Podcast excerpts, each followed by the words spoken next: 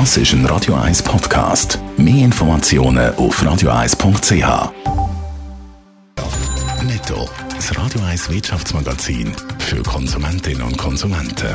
Hannes Dickelmann. Auch bis Ende Jahr werde der internationale Flugverkehr nicht wieder zur alten Stärke zurückfinden. Wahrscheinlich erreichen wir bei den Passagierzahlen nicht einmal die Hälfte von der alten Wert. Das sagt der Chef vom US-Flugzeugbauer Boeing in einem Interview mit dem US-Fernsehsender NBC. Die Krise die die Luftfahrt enorm hart getroffen und werde das auch noch weiter tun.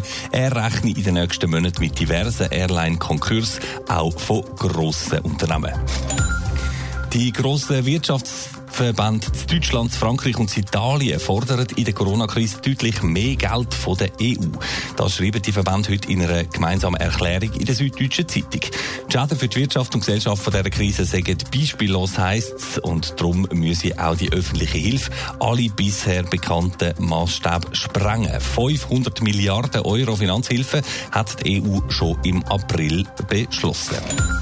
Der Schweizer Computerzubehörhersteller Logitech hat stark von der Corona-Krise profitiert, weil so viele Leute plötzlich Homeoffice machen oder auch Videochats und Calls, hätte der Verkauf von Computerzubehör deutlich zugelegt, teilt Logitech heute mit.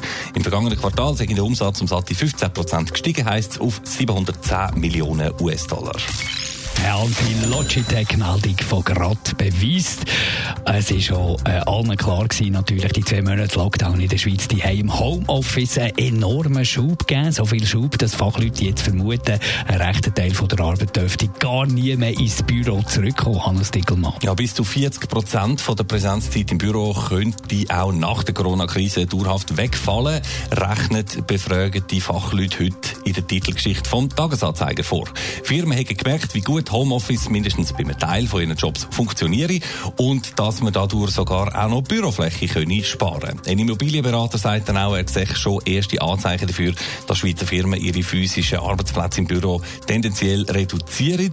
Und ein Manager aus der Finanzbranche sagt, man will aus der Krise mit Homeoffice einen positiven Effekt mitnehmen. Es ist sehr gut möglich, dass bei einem Job, wo man bis jetzt fünf Tage im Büro fix präsent äh, hat müssen sein, künftig ein bis zwei Tage arbeiten von die angesagt sein. Weniger Leute aufs Mal im Büro am Arbeiten, das würde aber auch heißen, dass generell weniger Leute unterwegs sind, zum Beispiel in der Stadt. Ja, in der Tendenz sicher. Und darum meldet sich dann im Tagi auch schon Verkehrsplaner zu Wort. Ein Mobilitätsforscher von der ZHW zum Beispiel sagt, äh, jetzt müssen wir die Entwicklung gerade nutzen, um die Verkehrswende anzubringen. Stichwort Mobility Pricing, Zahlen für die Strassenbenutzung also. Damit könnte man das Verkehrs- und Personenaufkommen in der Stadt dann auch ein Stück weit steuern. Im Geist von der Corona-Zeit würde das vermutlich reinpassen mit all den Regelungen, Kontrollen und Beschränkungen, die da in jüngster Zeit eingeführt worden sind. Aber der Widerstand der Autofahrer und auch der Bürgerlichen in der Politik ist natürlich vorprogrammiert. Netto, das Radio 1 Wirtschaftsmagazin für Konsumentinnen und Konsumenten.